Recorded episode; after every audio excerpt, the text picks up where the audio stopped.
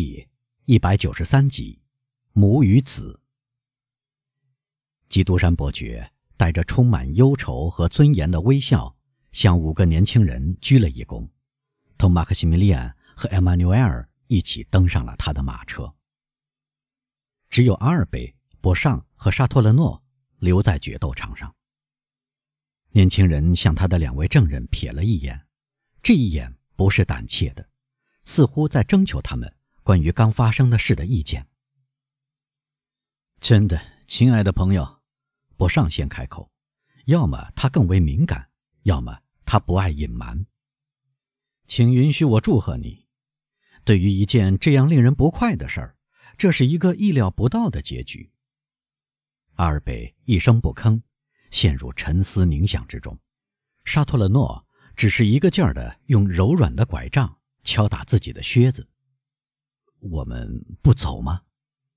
尴尬的沉默了一会儿之后，他说：“如果您愿意。”博尚回答：“只是允许我稍微向德莫尔塞夫先生祝贺一下，今天他表现出富有骑士风度的、非常罕见的豪爽。”哦，是的，沙托勒诺说：“能有这么大的自制力。”博尚又说：“真是了不起。”当然，要是我。我就做不到了，沙托勒诺带着意味深长的冷淡态度说：“二位，阿尔贝打断说，我相信你们不了解基督山先生和我之间发生了一件非常严重的事。恰恰相反，恰恰相反，博尚马上说，我们这些在马路上闲逛的人是无法理解您的英雄行为的。”而迟早您会发觉自己不得不终生呕心沥血向他们做解释。您愿意我给您一个朋友的忠告吗？您动身到那不勒斯、海牙或者圣彼得堡去吧，在这些宁静的地方，人们对生育比我们这些巴黎人的火爆性子更为明智。一旦到了那里，好好练习手枪，击中靶心，无休无止地练剑术。学第四种架势和第三种架势，尽量深居简出，被人遗忘，然后过几年再平静地返回法国，或许在击剑练习方面会令人敬重，以便得到平静。我说的对吗，德沙托勒诺先生？这跟我的看法完全一致。这个贵族说：“严肃的决斗变成了毫无结果的决斗，这……”难以自圆其说。谢谢二位，阿尔贝带着冷漠的微笑回答：“我会听从你们的忠告，并非是因为你们给我出了这个主意，而是因为我的意图原本就是离开法国。我还要感谢你们做我的证人，为我出了力，这会深深的铭刻在我的心中，因为我听到你们刚才说的那番话，就记住了这一点。”沙托勒诺和博尚相对而视，他们俩的印象是一致的。莫尔塞夫表示感谢的声调显得非常坚定。如果谈话继续下去，处境会变得十分尴尬。再会，阿尔贝，博尚突然说，漫不经心地向年轻人伸出手去，而阿尔贝似乎没有摆脱麻木状态。果然，他对伸过来的手毫无表示。再见。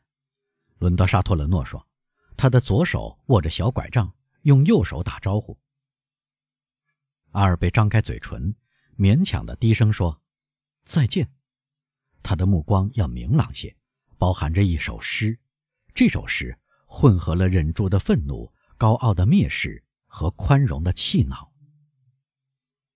当他的两个证人登上马车的时候，他保持着纹丝不动和抑郁寡欢的姿态，然后。他兀地解开他的仆人绑在小树上的坐骑，轻巧地跳上马鞍，朝通往巴黎的路疾驰而去。一刻钟后，他返回赫尔德路的公馆。下马时，他似乎看到他父亲苍白的脸出现在伯爵卧室的窗帘后面。阿尔贝叹了口气，调转了头，回到自己的小楼里去。进了屋。他对所有这些奢华的陈设瞥了最后一眼。自从童年以来，这些陈设使他的生活过得多么甜蜜和幸福。他再一次观赏那些油画，画中的面孔好像在对他微笑，画中的风景似乎拥有了活生生的色彩而热闹起来。然后，他从橡木框架中取下母亲的肖像，卷了起来，让金色的框架变得空荡荡，露出个黑洞。然后他整理好漂亮的土耳其武器、漂亮的英国步枪、日本花瓶、镶嵌的杯子、弗歇尔或巴黎署名的艺术青铜器。他查看了衣柜，将钥匙一一插在锁孔里。他把身上口袋里的钱通通扔在书桌的一个抽屉里，让抽屉打开着，又把摆满杯子、珠宝盒和陈列架的上千种珍玩首饰都倒进抽屉。他把这一切。开列了一张准确的清单，把这张清单放在桌上最显眼的地方。在这之前，他已把堆满桌上的书籍、纸张全都拿开了。起初做这件事的时候，他的仆人不顾阿尔贝不让他进来的吩咐，走进他的房间。“你要干什么？”莫尔塞夫问他，声调中忧郁多于愤怒。“对不起，先生。”贴身男仆说。先生不许我来打扰，不错。但德莫尔塞夫伯爵派人来叫我。怎么样？阿尔贝问。没得到先生的吩咐之前，我不想去见伯爵先生。为什么？因为伯爵先生准保知道我陪先生去决斗场了。可能，阿尔贝说，他派人来叫我，准保是为了问我事情的经过。我该怎么回答呢？说实话，那么我就说没有举行决斗。你就说我向基督山伯爵先生道了歉，去吧。男仆鞠了一躬，出去了。阿尔贝于是又继续开清单。正当他开完清单，马儿在院子里的踩踏声和车轮震动窗户的声音吸引了他的注意。他走进窗户，看到他的父亲登上敞篷四轮马车，动身走了。公馆的大门一在伯爵身后关上，阿尔贝就朝他母亲的房间走去。由于没有仆人去禀报他，他便一直走进梅赛德斯的房里。由于目睹了刚才的一幕，并猜到了一切，他心里十分难受。他在门口停住了脚步，仿佛同一个灵魂使这两个身躯有了活力似的。梅赛德斯在自己房里做着阿尔贝刚才在他房里所做的事。一切都整理得井井有条，花边、服饰、首饰、衣物、金钱，都在抽屉里放好。伯爵夫人仔细地搜集好抽屉的钥匙。阿尔贝看见这一切准备，他明白了，大声地说：“妈妈！”他过去搂住梅赛德斯的脖子。能再现这两张面孔的画家，肯定能画出一幅出色的画。确实。反映出坚定决心的这种场面，刚才一点没有让阿尔贝对自己的行动感到害怕，但却使他为自己的母亲惊恐不安。您在做什么？他问。您刚才在做什么？他回答。哦，妈妈，阿尔贝喊道，感动的说不出话来。您跟我不同，不，您不能改变我下定的决心，因为我是来告诉您。我要告别您的家，和您。我也是，阿尔贝，梅赛德斯回答。我也是，我要走了。不瞒你说，我早就打算让我的儿子陪我走。我算错了吗？妈妈，阿尔贝斩钉截铁地说：“我不能让您分担我要面临的命运。”今后我只得隐姓埋名、节衣缩食的生活。为了开始适应这种艰苦的生活，直到我能自食其力，我要向朋友借面包。我这就到弗朗兹那里，请他借给我一小笔款子，应付眼前的需要。你呀，我可怜的孩子，梅赛德斯大声地说：“你要遭罪受苦，你要忍饥挨饿。啊，别说这个了。”你要摧毁我的一切决心，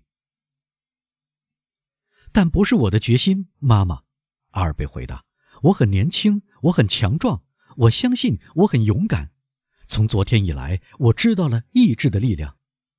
唉，妈妈，有的人受尽千辛万苦，不但没有死，而且还在上天给他们许下的幸福诺言的废墟上，在上帝给他们做出的种种希望的残余之上，建立起新的财产。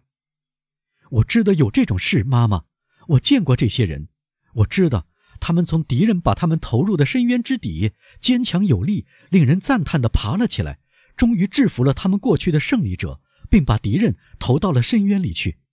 不，妈妈，不！从今天起，我已经和过去决裂，我什么也不再接受，甚至不要我的名字，因为您明白为什么这样做，是吗，妈妈？您的儿子不能用一个羞于见人的人的姓氏。阿尔贝。我的孩子，梅赛德斯说：“如果我的心更坚强，我也会给你这个劝告。当我的声音沉寂下去时，你的良心说了话。倾听你自己的良心的安排吧，我的孩子。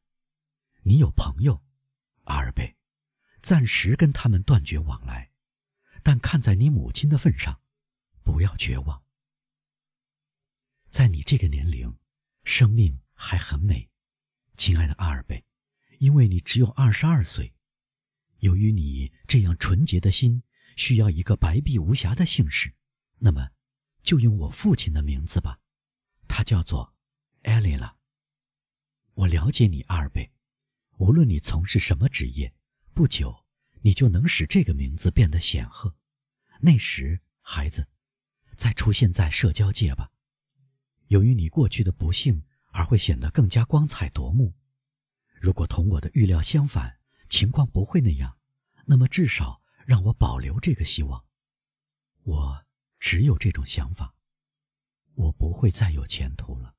我的坟墓就在这幢住宅的门口。我会按您的愿望去做的，妈妈。年轻人说：“是的，我和您抱着同一个希望。您这样纯洁，我这样无辜。”上天的愤怒不会追逐我们，既然我们已下了决心，我们就赶快行动吧。德莫尔塞夫先生离开公馆大约已有半小时了。正如您所见到的，要避免议论和解释，这个时机是有利的。我准备好了，我的孩子，梅赛德斯说。阿尔贝马上跑到大街，带回来一辆出租马车，想把他和母亲一起载走。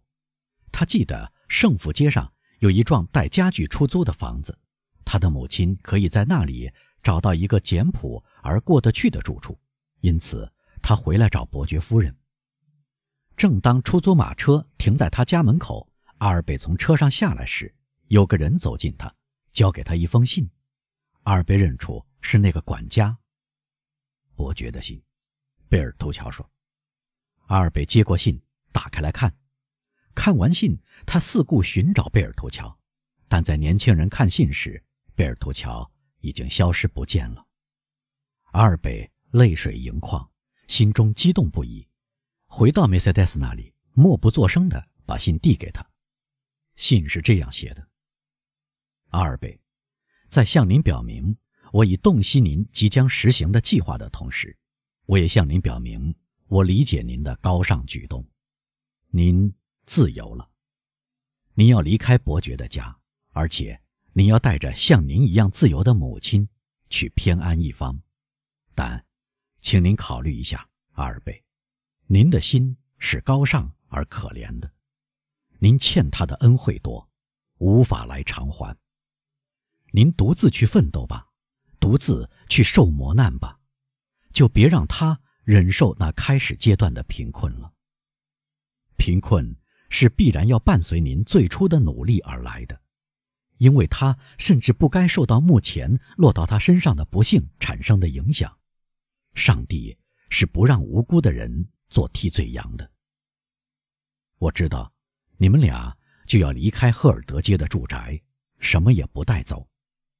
我怎么知道的？请不要追根究底。我知道，这就行了。听着，阿尔贝。二十四年前，我高高兴兴、满怀自豪地回到祖国。我有一个未婚妻，阿尔贝，一个我钟情的圣洁的姑娘。我给未婚妻带回来一百五十个用不懈的劳动艰辛的积攒起来的路易，这些钱是给他的，我给他准备着。我知道大海是无情的，我把我们的财宝埋在马赛梅朗巷我父亲那间屋子的小花园里。阿尔贝，您的母亲熟悉那间可怜而珍贵的屋子。最近。我前往巴黎时路过马赛，我去看过这座充满痛苦回忆的屋子。傍晚，我手里拿上铁锹，在我埋下财宝的地方挖下去，铁盒还在原地，没有人碰过。它埋在一棵美丽的无花果树树荫下的角落里。这棵树是我父亲在我出生那天栽下的。阿尔贝，这笔钱。从前是为了确保我深爱的女人的生活和宁静而埋下的，今天，出于奇特而令人痛苦的巧合，它又恢复了同样的用途。啊，请好好理解我的想法。我能给这个可怜的女人几百万，但我只还给她这块黑面包，那是在我跟我爱着的女人分手之日。遗留在我可怜的家里的。您是一个宽宏大量的人，阿尔贝，但或许您被骄傲和怨恨蒙住了眼睛。如果您拒绝了我，如果您向别人去要我有权给您的东西，我会说：一个人的父亲被你的父亲害得在饥饿和绝望之中死去。要是。您拒绝这样一个人向您的母亲提供生活费，那就不够豁达了。梅赛德斯把信读完后，阿尔贝脸色苍白，一动不动，等待他做出决定。梅赛德斯用难以形容的目光仰望天空。我接受，他说，他有权利支付我要带到修道院去的财产。他把信按在心口上，捏住儿子的手臂，迈着他自己或许都料想不到的坚定步子，向石阶走去。